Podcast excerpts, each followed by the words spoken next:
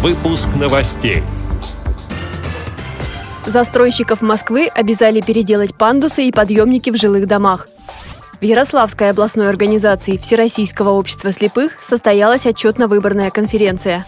Кабардино-Балкарская региональная организация ВОЗ открыла еще одну комнату реабилитации инвалидов по зрению – Второй чемпионат России по настольному теннису среди слепых выявил сильнейших. За награды боролись спортсмены из 23 регионов страны. Далее об этом подробнее в студии Анастасия Худякова. Здравствуйте!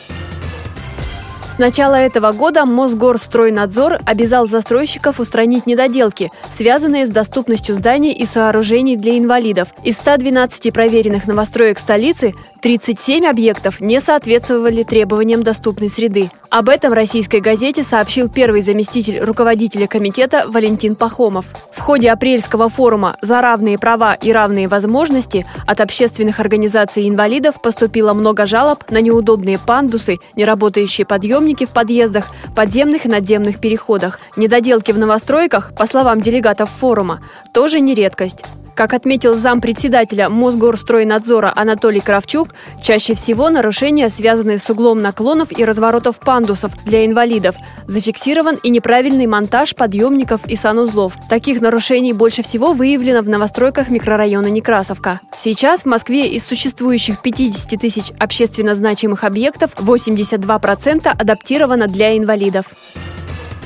В Ярославской областной организации Всероссийского общества слепых 14 апреля прошла 28-я отчетно-выборная конференция. В ней участвовали 33 делегата, а также полномочный представитель президента ВОЗ в Центральном федеральном округе, председатель Липецкой региональной организации Николай Сарычев. В результате открытого голосования на следующие пять лет председателем Ярославской областной организации ВОЗ был избран Александр Осипов. Он же стал делегатом на 22-й съезд общества слепых. На должность председателя контрольно-ревизионной комиссии была избрана Лариса Сиземова, сообщает пресс-служба ВОЗ. Кабардино-Балкарской региональной организации Всероссийского общества слепых состоялась презентация комнаты реабилитации инвалидов по зрению. Здесь можно научиться пользоваться современной аудио, медицинской и бытовой тифлотехникой. В кабинете реабилитации незрячие также смогут заниматься в различных кружках. Как рассказала председатель Кабардино-Балкарской региональной организации ВОЗ Лариса Черкесова, это уже пятая комната, созданная на деньги выигранных грантов. Всего таких уголков реабилитации в районах республики будет 6. В скором времени планируется создание еще одной комнаты. Были приобретены технические средства реабилитации вне федерального перечня, шахматы, шашки, брайлевские, это домино, карты брайлевские, мечи, нитковдеватели, э, часы говорящие, глюкометр – Э, и многие бытовые приборы, которые необходимы э, для чтения по письму, по Брайлю, прибор, этот бумага, значит, грифель. Это все было приобретено на средства, которые мы выиграли по проекту. Многие инвалиды мы приглашали и из семей. Почему? Потому что многие из них даже не знают, что вот есть такие приборы, которые помогают инвалидам для их жизнедеятельности.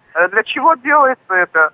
Для того, чтобы привлечь местные власти, спонсоров. В прошлом году мы в Прохладнинском районе, вот, например, проводили тоже такое, такое открытие сразу же после открытия. Через месяц администрация города закупила деткам ко дню знаний калькуляторы говорящие. И спонсоры такие оказались, которые тоже приобрели нитков девайс, или часы говорящие, департамент закупил глюкометры говорящие. Вот это все то, что касается социальной реабилитации во всех ее аспектах подмосковном Раменском состоялся второй чемпионат России по настольному теннису среди слепых. За награды боролись 50 мужчин и 20 женщин из 23 регионов страны. В итоге победителем у мужчин стал представитель из Твери Владимир Поляков. На втором месте Владислав Лапченко из Калининградской области. Бронза у Игоря Болицкого из Твери. В женском зачете победительницей стала Ильвина Насирова из Республики Башкортостан. Вторая Юлия Мухортова из Калининграда. На третьем месте Ирина Лаврова из Волгограда. Благодарим за предоставленную информацию общественного корреспондента радио ВОЗ Едгара Шигабуддина. С этими и другими новостями вы можете познакомиться на сайте Радио ВОЗ. Мы будем рады рассказать о событиях в вашем регионе. Пишите нам по адресу новости собака ру. Всего доброго и до встречи!